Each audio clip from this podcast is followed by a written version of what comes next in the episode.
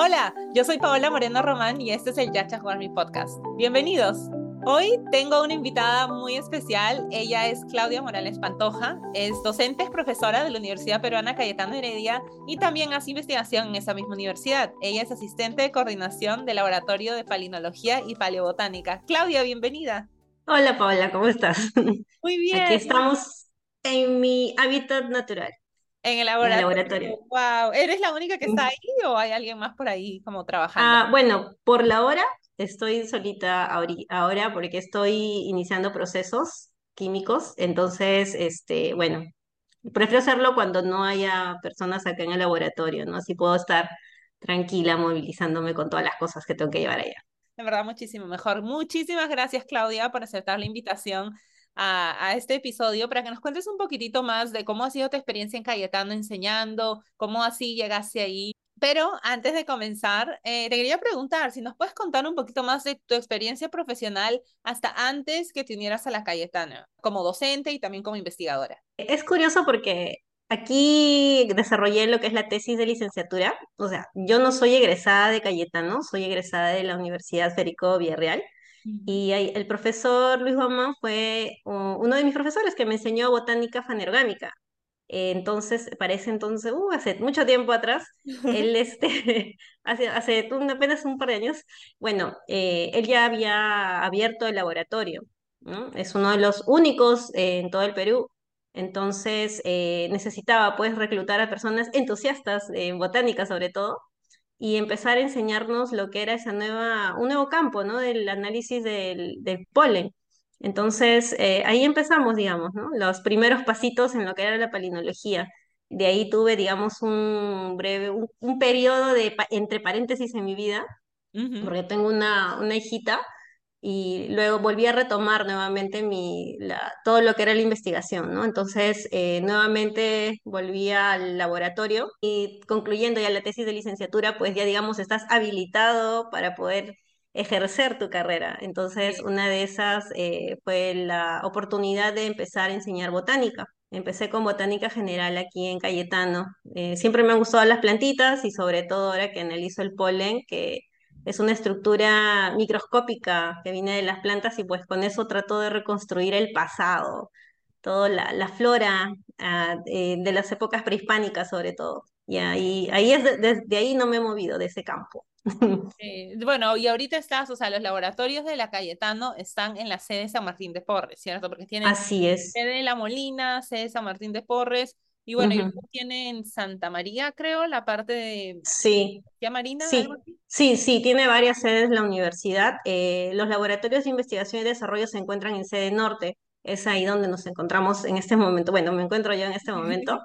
Eh, también acá hay pabellones, ¿no? De lo que es la Facultad de Ciencias, Medicina, Enfermería. Entonces, aquí es, digamos, donde yo estuve más tiempo metida pero ya hace un par de años estoy trabajando en, en UFBI, pero por la pandemia pues tuvimos que hacerlo todo virtual y realmente ahí fue donde el desafío, ¿no? De lo que ya teníamos todo preparado para la presencialidad en UFBI, todo tuvimos que pasarlo a la virtualidad y felizmente tenemos, digamos, la experiencia con también en, en ese entonces que era coordinador del curso el profesor Luis Guamán, eh, nosotros ambos también eh, estudiamos la maestría en docencia universitaria, entonces digamos que el paso de la presencialidad a la virtualidad no fue algo muy chocante.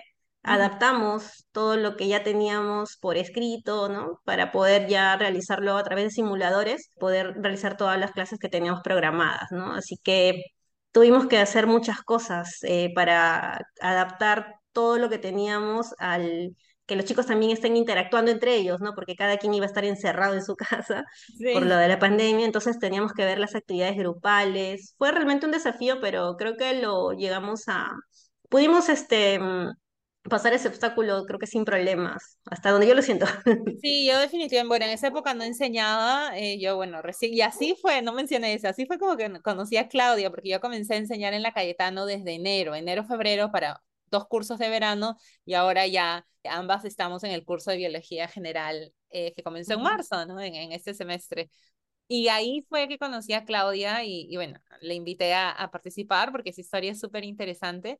Y lo que tú mencionas es eh, lo que yo he escuchado de muchísimos educadores acá en Perú, en Estados Unidos, en diversas partes del mundo, ¿no? Durante la pandemia era, y o sea, tampoco hubo mucho tiempo, ¿no? O sea, era como que así y ya. Ahora todo es online y bueno, ahora como que ya hay un sistema, ¿no? Pero en ese momento, o sea, de la nada todo fue muy difícil tanto para los alumnos, alumnas, como también para los profesores, para las organizaciones, para, para todos, ¿no? Definitivamente esos años muy terroríficos por diversas razones para todos. Pero gracias, gracias por contarnos eso. Entonces, para eh, situarnos eh, en lo que mencionabas, ¿no? De, de cómo así comenzaste a enseñar. Entonces, tu transición fue como que bastante, no sé si la palabra sería suave, pero bastante como orgánica de cierta forma, porque tú ya primero como tu acercamiento a la Cayetano para hacer investigación específicamente en el laboratorio. Y ya después, bueno, supongo que el profesor, ¿no? Guamán te invitó a que seas parte de su curso y poco a poco ya como que te comenzaste a involucrar un poquito más. Y Así es. Ok. Sí, entonces es ahí cuando uno, o sea, te das cuenta eh, que te gusta o no la docencia, en el sentido de que tú buscas ya por cuenta o iniciativa propia la forma como llegar a los alumnos, o sea, mediante el uso de ejemplos sencillos, qué sé yo, ¿no? Entonces tú empiezas a buscar esas herramientas por tu cuenta. Eh, quizás si en algún momento tú no sé, en mi caso me metí a la maestría de docencia universitaria pensando también en que quizás me den más, más información de la que yo necesitaba, ¿no? Pero sí también me he dado cuenta que tú, o sea, uno mismo, con todo lo que hubo en la pandemia, uno puede acceder a mucha información que está en, en, la web. Y es así como yo también ahí encontré mis herramientas para poder este, ayudar a mis, a mis alumnos a tener sus clases lo más normal ¿no? posible. Y, y sí, el, el, paso, digamos, fue, como tú dices, de una forma paulatina, ¿no? Primero empecé ayudando, ¿no? Ayudando, apoyando en las prácticas, aprendiendo qué es lo que uno debe de enseñar a los chicos, qué es lo importante, qué es lo que ellos se consideran necesarios en un momento aprender, ¿no? No le vamos a meter toda la información de porroso cuando no saben ni siquiera las, las palabras uh, claves, ¿no? Para poder profundizar luego mucho más. Bueno, al menos yo soy de la idea de, de, esa forma, ¿no? De que los chicos deben aprender. Y sobre todo para que siempre tengan o mantengan ese espíritu de querer seguir aprendiendo las cosas por ellos mismos, ¿no? No solo que ya le demos todo y, ¿y qué más habrá? Ah, ya, seguro me lo dirán después, ¿no? No, o sea, dejarles ese bicho de que tú también puedes investigar, pero hay que, hay fuentes en la, a las cuales recurrir, ¿no? Siempre yo los molesto de esa forma, nada que fuente de ceviche, fuente, siempre les molesto así.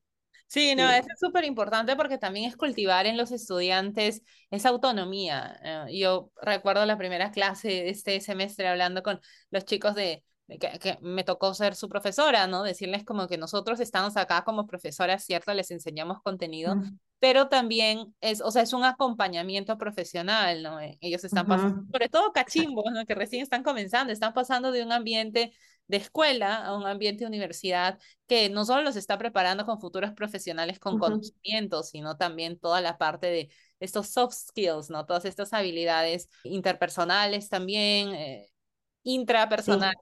Así que lo que mencionas es súper, súper importante. Y sí, gracias por compartir. Esa era una de las razones por las que también te quería tener en el podcast, porque eh, yo una vez cuando hablé, eh, que comencé a enseñar hace tiempo, sí me llegaron unos cuantos mensajes preguntándome como que, ¿cómo lo hiciste? ¿No? A mí también me gustaría, estoy interesada, interesada en, en enseñar.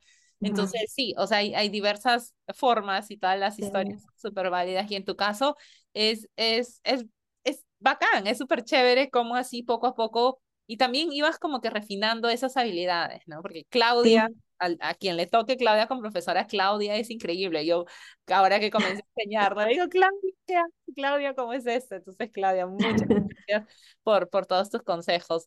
Y bueno, hablaste un poquito de los desafíos que tuviste como, como profesora, ¿no? Justo que comenzaba durante la pandemia y ahora que ya las clases han vuelto a la normalidad, ¿Qué desafíos has enfrentado, eh, pues que comenzaste a enseñar sí, a personas? A ver, sí, hay mucha diferencia entre los chicos que, eh, que me tocó enseñar antes de pandemia y con los que ahora, pues, ¿no? Este, luego de terminado su secundaria y, y de hecho que ha sido virtualmente, llevarlos nuevo, de nuevo una presencialidad, sí, a muchos les ha chocado, a algunos les cuesta todavía separarse de sus equipos, están pegados al teléfono o esperando pues que sea simulador o esperando cosas que se tenían ya en pandemia, ¿no? Pero bueno, ya se les está también de alguna forma em, también cultivando la paciencia que no la tienen ya, la han perdido. Y bueno, y nosotros también estamos en eso, en eso, ¿no? Pero bueno, eh, creo que lo importante es nuevamente enfocarlos a ellos en que hay cosas que se tienen que hacer de todas maneras de forma presencial, sí o sí, y que tienen que eh, desarrollar las herramientas necesarias. Por ejemplo, el manejo de un microscopio para un biólogo es muy importante. Eso mm, virtualmente es muy complicado, ¿no? Entonces, ya teniendo frente el equipo, eh, ya ellos tienen que aprender el manejo, ¿no? El manejo, el cuidado, etcétera. Y eh, también el hecho de que cuando uno les pide una información, por ejemplo, de cualquier pregunta, ¿no? Así, y ellos se quedan mirando, ¿no? Eh, que no saben la respuesta, le digo, ¿y ahora por qué no usan su Google? Google, le digo, ¿por qué no lo googlean de una vez? Y cositas así, ¿no? Entonces, eh, se han acostumbrado a que todo uno les esté dando las indicaciones y que ahí recién ellos empiezan a, a hacer las cosas iniciativa propia todavía no la tienen. No creo que en el momento que estuvieron en las clases virtuales, pues como estaban frente a un monitor, la profesora no está viendo qué están haciendo y pues más sabe Dios si realmente te estaban escuchando, ¿no? Y ahora en la presencialidad, pues tienen que estar atentos. Y ya uno cuando los ve haciendo otra cosa, ya tú llamas la atención. Oye, o le haces una pregunta y ahí te das cuenta si te estaba escuchando, ¿no? Entonces, creo que esas cosas este, van a tener que empezar nuevamente a, ellos acostumbrarse, ¿no? algunos les, les, ha, les, les cuesta un poquito más, otros ya agarran el ritmo, pero creo que paulatinamente ya los chicos también van a empezar a, bueno, hacer, mm, espero que mejores que los chicos que entraron antes de pandemia, ¿no? Porque ahora tienen muchísimas más herramientas que de la forma creo que nosotros como docentes los, podrán, los podemos encauzar, ¿no? Pueden ellos sacarle mucho mayor provecho que en, hasta de nos, con nosotros mismos, ¿no? Tienen que tener mejores, eh, tienen mejores oportunidades que nosotros y mejores herramientas incluso que nosotros. Sí, lo que mencionas es súper importante, ¿no? Eh, no solo el proceso de acostumbrarse, bueno, durante la pandemia, a otro tipo diferente de educación, ¿no? De herramientas utilizadas para la educación y de aprendizaje también en el caso de los alumnos y alumnas. Y ahora como que en, de cierta forma desacostumbrarse, ¿no? De eso, porque estamos, bueno, ya se ha vuelto, ¿no? A, la forma entonces, este, que es en persona. Así que es difícil yo sé que ha sido difícil, he hablado también con, con otros profesores y alumnos, sobre todo a veces también en niños, niñas chiquitos, ¿no? O sea, lo, lo bueno de estar en personas también es desarrollar esas habilidades sociales. Entonces, como tú dices, tener alumnos, alumnas que están pegados totalmente al celular o que eh, yo lo que sí he visto, al menos en mi salón, algunos, algunos alumnos, alumnas que cuando van a presentar se ponen muy nerviosos, ¿no? Muy nerviosos. Este, A una le dio eh, más o menos, o sea, no sé si exactamente fue un ataque de ansiedad, pero definitivamente le dio mucha ansiedad que tuvo que salir. Entonces, eh, son cosas que poco a poco se van cultivando que por la pandemia, pues, ¿no? Eh, ha quedado como en pausa. Así que eh, el trabajo que todos los educadores hacen es increíble, increíble. Y Claudia, sé que es un trabajo súper genial. ¿Y qué consejo entonces le darías a todas estas personas que están interesadas en enseñar en la Cayetano y no saben, o sea, no saben cómo hacer, no saben qué hacer? Eh, ¿Qué consejo tienes para ellos? La forma como yo llegué a enseñar fue primero ser parte, ¿no? Siendo parte de un laboratorio formando, o sea, estando en ese laboratorio, en ese momento mi profesor como coordinador de botánica, de botánica general, entonces, digamos, invita a algunas personas para que lo ayuden, ¿no? Entonces, en esa oportunidad, pues estuve en, en el laboratorio y fue ahí como que me empecé a participar. Entonces, él también ve eh, en las personas, tienen las condiciones, ¿no? Para eh, la docencia, porque no solamente es eh, solo repetir algún tipo de información, sino de alguna forma ayudar al alumno a que entienda las cosas, ¿no? Como tú dijiste, es, es un acompañamiento, entonces hay que tener la paciencia, hay que tener también amor a lo que, al campo mismo que estás este, tú ahí enseñando, ¿no? Eh, dependiendo del curso, conocer, conocer de todas maneras ¿no? Lo, de lo que se trata ese curso, tener también por uno mismo buscar eh, formas o metodología, ¿no? ¿Qué metodologías podrías emplear? Herramientas para poder desarrollar eh, materiales en el curso, porque no solamente uno va y, y, dicta o y dice, ya están acá hechas las cosas, no, tú tienes que desarrollar un material, también hay que tener creatividad también al hacer esas cosas.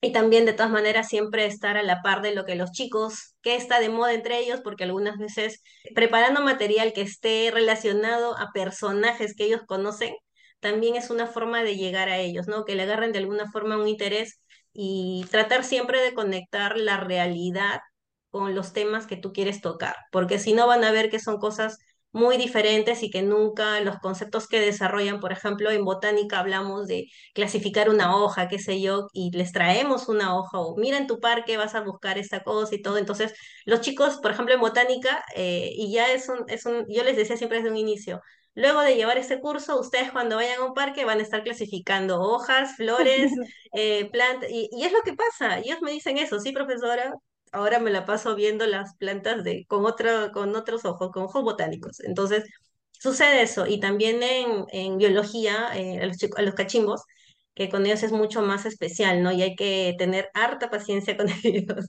Este, eh, también lo mismo, ¿no? Acercarles cosas reales, como para que ellos vean que siempre la biología, pues, está metida en todo lo que nosotros hacemos. Y, bueno, igual, ¿no? Química, etcétera, todos los demás, cada quien en su área.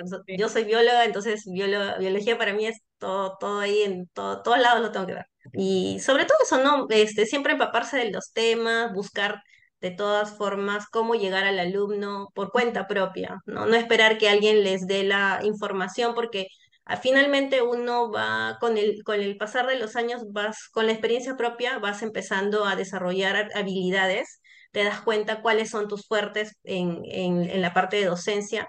Entonces, eso es lo que uno después empieza a explotar, ¿no? Quizás este, eh, organizando eres buena, eh, quizás este, dictando, no sé, o sea, hay muchas cosas. A mí me gusta mucho la parte de laboratorio, por ejemplo.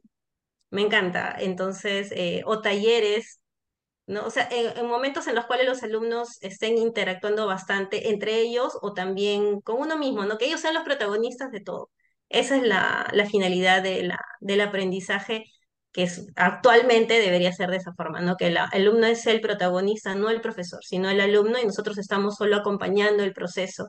Y que al final sea eso, ¿no? Que los chicos tengan un buen recuerdo de ese curso, que, ah, mira, lo estoy aplicando en tal sitio, ahora estoy profundizando más lo que en un inicio pues me hicieron ver mis profesoras de primer ciclo, pues. Sí, sí, no, eh, eh, gracias por compartir eso, Claudia, en verdad, porque cuando mencionabas, bueno, hablabas un poquito de la diversidad de aprendizaje, ¿no? De que todos tenemos diversas formas de, de aprender y conectando, y, y generalmente ayuda muchísimo a los alumnos, ¿no? Conectando los conceptos que Sí, están aprendiendo con cosas de su entorno, cosas que están sucediendo en esos momentos en el país, co- diversas cosas, ¿no? Yo justo veía un TikTok de una profesora que, pues, o sea, le da, tutora, ¿no? Le da clases extra a los alumnos después de la escuela y que tenía un, un alumnito que, eh, o sea, em, no, o sea, se aburría muy rápido, ¿no? Se aburría muy rápido, no encajaba en el molde eh, establecido, ¿no? En los centros educativos de cómo el, el, el aprendizaje debe ser, ¿no? Porque él se distraía y no prestaba atención.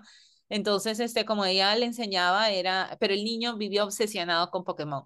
¿No? Entonces, lo que la muchacha Mm, hacía era simplemente, o sea, y tampoco eran como cosas tan complicadas, sino simplemente le, en vez de decir, no sé, un problema en matemática que usan, no sé, eh, vendí tantas manzanas y no sé qué, no sé qué, no sé qué, ¿no? Ella lo reemplazaba por Pikachu, ¿no? O me encontré XX sí. Pikachu y eh, ayuda bastante, ¿no? Ayuda bastante también conocer que a veces en grupos grandes es muy difícil hacerlo porque es, es muy ujú. difícil conocer, ¿no? El caso de cada uno, pero siempre intentar buscando formas. Así que muchas gracias, Clau, por compartir eso.